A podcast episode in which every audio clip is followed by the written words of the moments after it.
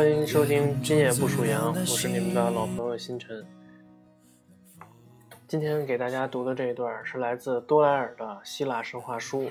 呃，今天说到雅典娜，智慧女神雅典娜是宙斯最喜欢的孩子。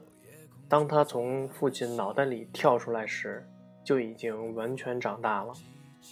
她的母亲，慎思女神。也就是原始的智慧女神莫提斯，是宙斯的第一个妻子。宙斯需要她那高明的建议，所以很依赖她。但是大地母亲警告过宙斯，如果莫提斯给他生了个儿子，那么这个孩子将取代他，就像他取代他的父亲克罗诺斯，克罗诺斯取代其父亲乌拉诺斯一样。宙斯心想，绝对不能让这样的事情发生。但是他又离不开莫提斯的建议，最后他决定把它吞进肚子里去。狡猾的宙斯向莫提斯提议，说来玩一个变形的游戏。莫提斯没有想这么多，就尽情地玩了起来，把自己变成各种或大或小的动物。当他将自己变成一只小苍蝇时，宙斯就张大了嘴巴，深吸一口气，一下把这只苍蝇吞了下去。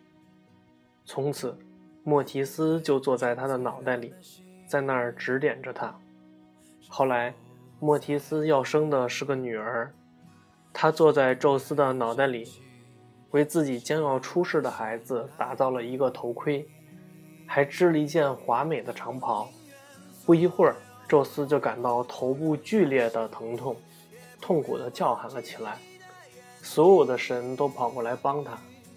能干的赫斯菲托斯抓起工具敲开了父亲的头颅。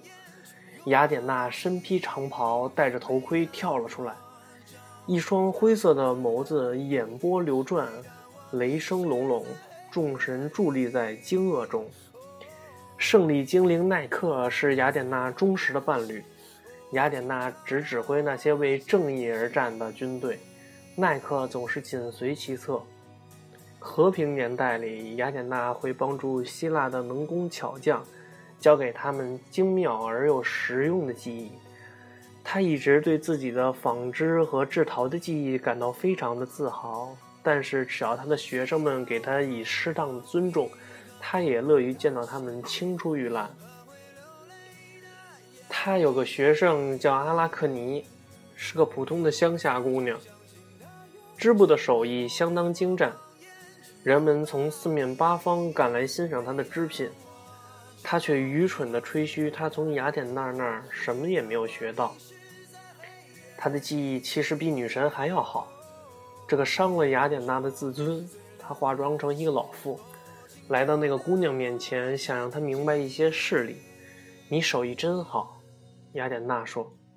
但是为什么要拿自己跟女神比呢？做凡人中的最好不就行了吗？让女神雅典娜自己来跟我比试比试吧。阿拉克尼不可一世地回答说。雅典娜气愤地现出了真身，神圣庄严地站在了这个女孩面前。自大的女孩，她说：“就如你所愿吧，在你的织布机前坐下，让我们来比一比。”雅典娜露出了最华丽的挂毯，针脚严密，颜色鲜艳。挂毯上描绘的是无比庄严、拥有无限荣耀的奥林匹斯山众神。阿拉克尼的挂毯织的也很漂亮。雅典娜自己也不得不承认，这个女孩的手艺无懈可击。但看看她挂毯上都织了些什么呀？那是一幅取笑宙斯和他众多妻子的亵渎神明之作。怒火中烧的女神将挂毯撕得粉碎，并请并并且用梭子击打阿拉克尼。阿拉克尼立即就感觉到自己头缩了下去，几乎没有了。他那灵活的手指也变成了很多细长的腿，他被雅典娜变成了一只蜘蛛。不自量力的姑娘，继续纺你的线，永远去织你那张空网吧。”雅典娜对变成了蜘蛛的阿拉克尼说：“雅典娜是正义女神，她有时会非常严厉。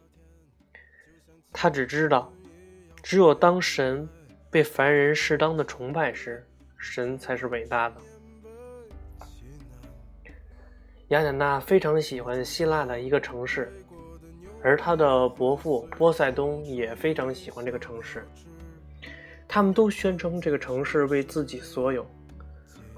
争吵了很久之后，他们决定谁能给这个城市一份最好的礼物，谁就能拥有它。这两位神领着一大群市民，登上了阿克罗阿克罗波利斯，那是耸立在这座城市外围的一块平顶岩石。波塞冬用他的三叉戟在悬崖上一击。一股泉水就从那儿流了出来，人们都欢呼着。但这水像波塞冬掌管的海水一样是咸的，不是很有用。然后雅典娜拿出了她给这个城市的礼物，她在岩石的裂缝中栽下了一棵橄榄树，这是人们看到的第一棵橄榄树。在这两件礼物中，雅典娜的礼物被认为是更好的，因为它可以让给人们提供食物。油木材，于是这个城市就属于雅典娜了。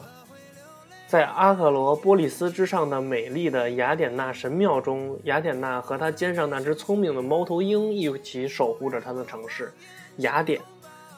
在她的引导下，雅典人也以他们的艺术和各种手艺著称于世。在黑夜里。Oh